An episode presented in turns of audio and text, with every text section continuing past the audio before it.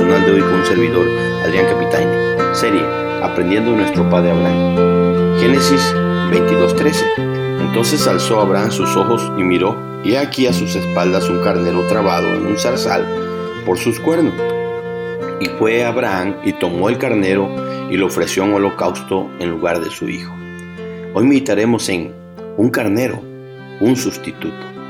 Muchos creen en la buena suerte, en las coincidencias o casualidades. Pero si eres cristiano no debes creer eso, sino en un Dios soberano que está al control de todas las cosas. Primero, Abraham ve al carnero trabado. Dice el verso en su primer parte, entonces alzó Abraham sus ojos y miró y aquí a sus espaldas un carnero trabado en un zarzal por sus cuernos. Después que Abraham escuchara la voz del ángel de Jehová diciéndole que se detuviera de ofrecer a su hijo, pues ya le había mostrado que le tenía temor y que lo había obedecido hasta el final. Fue luego de eso que probablemente Abraham primero escuchó un ruido extraño a sus espaldas y al levantar sus ojos y voltear vio que providencialmente un carnero estaba trabado por sus cuernos en medio de un zarzal. Y cuando digo providencialmente, es que no fue casualidad ni buena suerte, sino que eso fue provocado. Pues ve al carnero exactamente después que fuera detenido de ofrecer a Isaac. Y es que no es muy normal ni casual que un carnero se le trabe en sus cuernos en un zarzal. Eso alguien lo hizo o lo permitió. Y no pudo ser otro más que el Dios que lo detuvo de sacrificar a su hijo. Y por eso le estaba dando ese carnero que estaba trabado, sujeto y listo para suplir a su hijo. Segunda cosa, Abraham toma al carnero. Y fue Abraham y tomó el carnero. Dios había hecho muchas cosas en favor de su hijo y amigo Abraham. Le había ayudado, le hablaba, lo escuchaba, le proveía, le mostraba, le daba, lo visitó, lo dirigió, lo mandó, lo detuvo. Pone todo lo que su hijo necesitaba, pero Abraham tiene que hacer su parte. Tenía que ir a donde estaba el carnero y él debe destrabarlo y sujetarlo con las mismas cuerdas con las que había atado Isaac.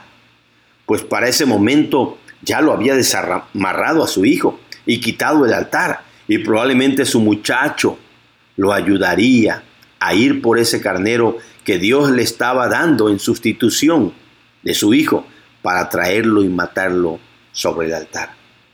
Tercer cosa, Abraham ofrece al carnero en lugar de su hijo. Dice el verso, y lo ofreció en holocausto en lugar de su hijo. Cuando destrabó el carnero, Abraham lo sujetó en esa cama de leña donde antes había estado su hijo para degollar al animal con el cuchillo que iba a degollar a su hijo. Pero ahora ya no le tiembla la mano, ni lo hace en cámara lenta. No, ahora no hay temor, no hay nerviosismo. Ahora hay completa seguridad en cada una de sus acciones, pues va a ofrecer un holocausto normal, parecido a los que cotidianamente le ofrecía a Dios. Y lo hace con gozo, pues ese carnero está ocupando el lugar de su hijo Isaac. Ahora imagínate Isaac, contempla un sacrificio que tiene lógica, parecido a los muchos sacrificios que antes habían ofrecido a Dios. Ya no tiene preguntas, ya no está llorando de miedo, sino quizás está llorando de felicidad, pues su padre había obedecido a Dios y el Señor le había dado el animal que lo sustituyera a él en el altar del sacrificio. Oh, qué hermoso es esto. Veamos las lecciones prácticas. Hermanos, espero que ninguno de ustedes crea en la buena o la mala suerte, o en la coincidencia o la casualidad, pues eso significaría que no crees que Dios es soberano y está al control de todas las cosas. Si eso fuera así, habría que estudiar más las escrituras para que ella sea la que aliente tu fe y tu confianza en un Dios soberano y providencial.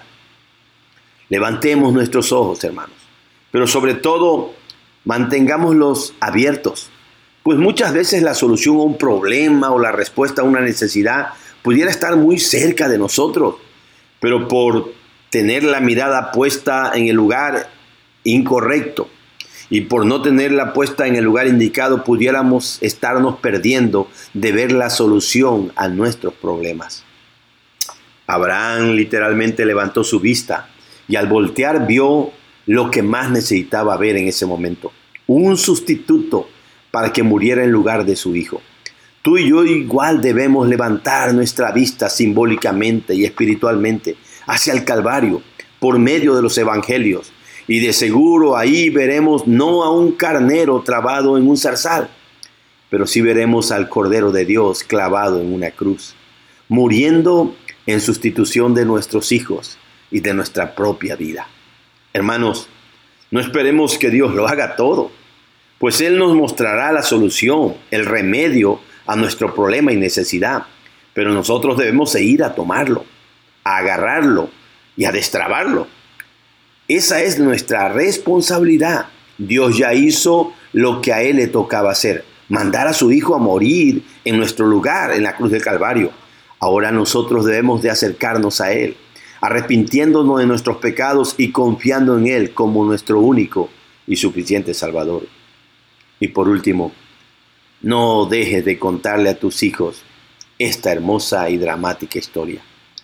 Pero sobre todo aplicando la lección hermosa que Abraham en sustitución de su hijo ofreció un carnero en sacrificio, pero Dios ofreció un cordero que fue su propio hijo Jesús en sustitución de tus hijos, de los míos y de todos nosotros, los seres humanos pecadores para salvarnos del pecado y librarnos de la condenación eterna.